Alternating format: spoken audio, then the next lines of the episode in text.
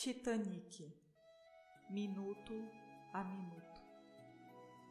Introdução. Às 5h47 da manhã do dia 22 de janeiro de 1909, Jack Beans, 24, radiotelegrafista do navio de passageiros Republic da White Star Line, estava indo para a cama depois de trabalhar a noite inteira, transmitindo telegramas quando ouviu o estrilo distante da sirene de um navio. No dia anterior, seu transatlântico, um dos mais sofisticados da frota da White Star Line, zarpara de Nova York rumo ao Mediterrâneo e navegava por rotas marítimas movimentadas em meio a um denso nevoeiro, a 160 quilômetros a leste da costa de Massachusetts. O Republic soou sua sirene em resposta e retornou seus motores. No entanto, o outro navio, o transatlântico Florida, que seguia para Nova York com mais de mil imigrantes a bordo, em vez de virar a Boreste, como determinavam as regulamentações, continuou singrando em frente. O Florida colidiu com a lateral do Republic, abrindo um buraco enorme acima e abaixo da linha d'água do casco inundado à sala de máquinas. A proa amassada do Flórida varreu o convés principal do Republic. Dois marinheiros do Republic e quatro do Flóridas morreram. Morreram na hora. Metade da cabine do radiotelégrafo de Jack Beans foi estraçalhada, mas ele sobreviveu. Apesar do estrago, Beans foi capaz de reparar seu equipamento e transmitir o código de alerta CQD, permanecendo em seu posto por mais de 18 horas.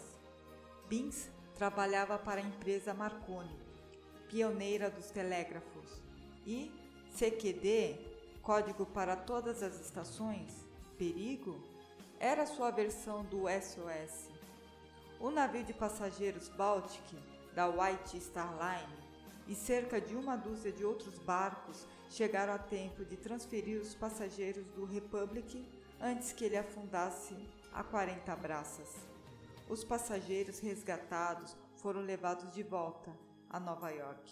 Jack Beans foi aclamado herói e se tornou uma lenda entre os jovens telegrafistas da Marconi Company, ganhando o apelido de CQD Beans. No dia seguinte ao desastre, ele escreveu sua história para o The New York Times. Um desfile em carro aberto foi organizado em sua homenagem e um filme mudo intitulado CQD or Saved by Wireless. CQD ou Salvo pela Radiotelegrafia foi produzido. Posteriormente, Beans sairia vitorioso de um processo contra a companhia cinematográfica Vitagraph, alegando que o ator que interpretou fez parecer ridículo, sorrindo e fumando um cigarro, piscando e fazendo caretas. Da colisão, concluiu-se, sobretudo, que os transatlânticos modernos, ainda que seriamente avariados, demoravam para afundar, o que possibilitava bastante tempo para se transferirem os passageiros para outras embarcações. Além disso, os navios equipados com telégrafo sem fio eram capazes de pedir ajuda rapidamente. Ambas as conclusões corroboraram a ideia entre os fabricantes e os proprietários de navios de que era desnecessário ter botes salva-vidas para todos os passageiros. Naquele dia enevoado de janeiro, ao largo da costa de Massachusetts, o Republic tinha botes para somente metade de seus passageiros. No início do século XX, era amplamente aceito que os acidentes ocorriam com as tecnologias automotivas e aeronáuticas ainda em desenvolvimento. No caso do Titanic, por exemplo, a família Ryson antecipara a volta para casa porque seu filho tinha morrido em um acidente de carro e a escritora Ellen Candy porque seu filho tinha se ferido em um acidente de avião. Os transatlânticos, no entanto, eram considerados parte de uma confiável e longeva tradição marítima. constantemente aperfeiçoada com as últimas inovações tecnológicas. O que aconteceu ao Republic não abalou a confiança do público nas viagens oceânicas. O naufrágio do Titanic é tão familiar que é até difícil imaginar o quão chocante ele deve ter sido em abril de 1912. Uma simples, porém reveladora, ilustração de seu impacto é uma singela inscrição na parede exterior em uma casa em Norfolk, talhadas com um traço limpo e profundo no tijolo vitoriano, jazem as palavras 14 de abril de 1912, o Titanic afundou com 1.500 vidas perdidas. Foi uma notícia tão aterradora que o dono da casa se sentiu impelido a pegar um prego e registrar o momento para a posteridade. Edward Talbot, bispo de Winchester, disse durante uma pregação em poucos dias após o naufrágio que se tratava de uma tremenda lição contra a confiança e a fé que depositamos na força das máquinas e no dinheiro. O choque generalizado rapidamente transformou-se em uma fascinação tétrica pelos detalhes do naufrágio.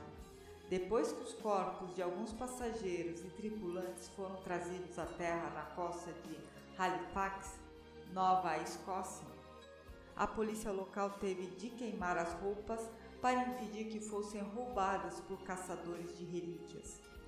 Um mês após o desastre, o filme Save from the Titanic foi lançado, estrelado por Dorothy Gibson, uma das sobreviventes que usou o mesmo vestido que trajava na noite fatídica. A razão que explica a perenidade do fascínio pelo Titanic está intimamente ligada ao tempo que ele levou para afundar. Se o transatlântico tivesse submergido em apenas 15 minutos, o evento seria lembrado como um terrível desastre marítimo. Mas não haveria escopo para todos os filmes, nem para toda a literatura titanesca. Mas como ele levou duas horas e 40 minutos para ser tragado pelo mar, houve tempo para que muitos dramas medonhos e pungentes se desenrolassem e para que 710 pessoas sobrevivessem para contar ao mundo o que aconteceu. Todas as gerações subsequentes se perguntaram: o que eu teria feito? Será que eu teria tentado entrar à força em um dos botes salva-vidas? Será que eu teria ficado com meu marido se nós dois não pudéssemos ser salvos? Será que eu teria rezado ou me embebedado?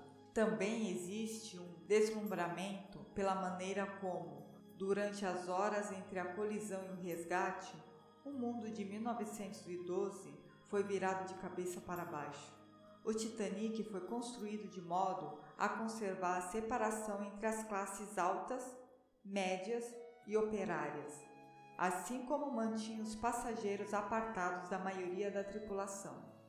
O choque com o iceberg significou que, nos botes salva-vidas, milionários de Nova York estavam remando ao lado de imigrantes libaneses. Foguistas imundos eram consolados por governantas requintadas. Casais em lua de mel sentavam-se ao lado de viúvas em luto. O estrito código de vestimenta que dominava a sociedade em 1912 tornou-se irrelevante. Pela primeira vez na vida, as mulheres esqueceram-se de seus chapéus e vestiram casacos de pele por cima de suas camisolas. Homens embarcaram nos botes de chinelos e pijamas. Há tantos relatos dos sobreviventes que é possível montar o quebra-cabeça da sequência dos fatos, graças às observações minuciosas de passageiros como Lawrence Bisley e Archibald Graces.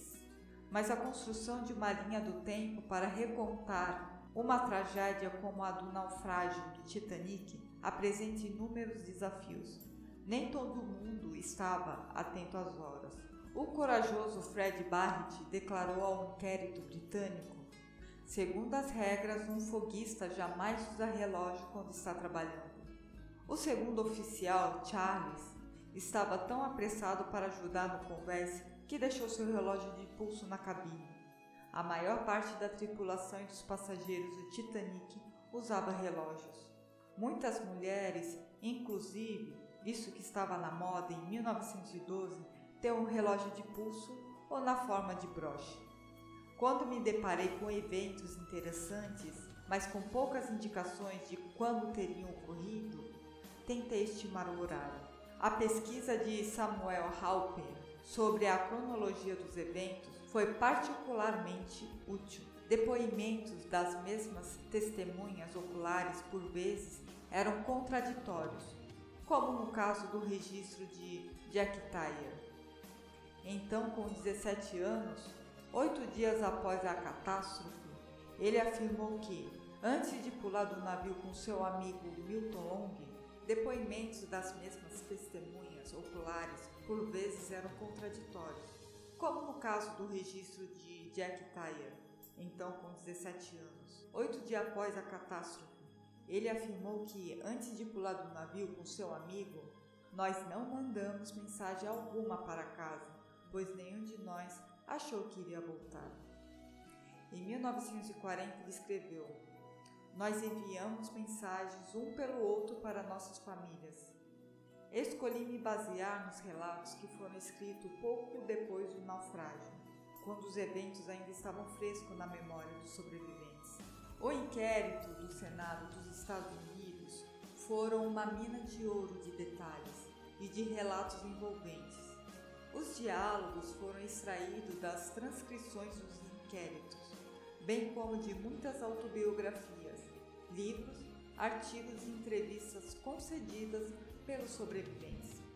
Alguns depoimentos sobre o desastre foram carregados na tinta pelos repórteres dos jornais norte-americanos e britânicos, ávidos para superar uns aos outros nas histórias de heroísmo e covardia, mas eles raramente se atinham à verdade. Todos os relatos do naufrágio do Titanic enfrentam o problema da distorção da retrospectiva. Tentei seguir o conselho do sobrevivente Lawrence Bisley, que já em 1912 reconhecia como fascinado pelo Titanic, facilmente se precipitavam em julgamentos. De modo que, se o leitor vier a se posicionar junto da multidão no convés, ele primeiro deve livrar-se por completo do conhecimento de que o Titanic afundou. Deve livrar-se de qualquer conhecimento pré-existente do desastre para que compreenda por que as pessoas agiram do jeito que agiram.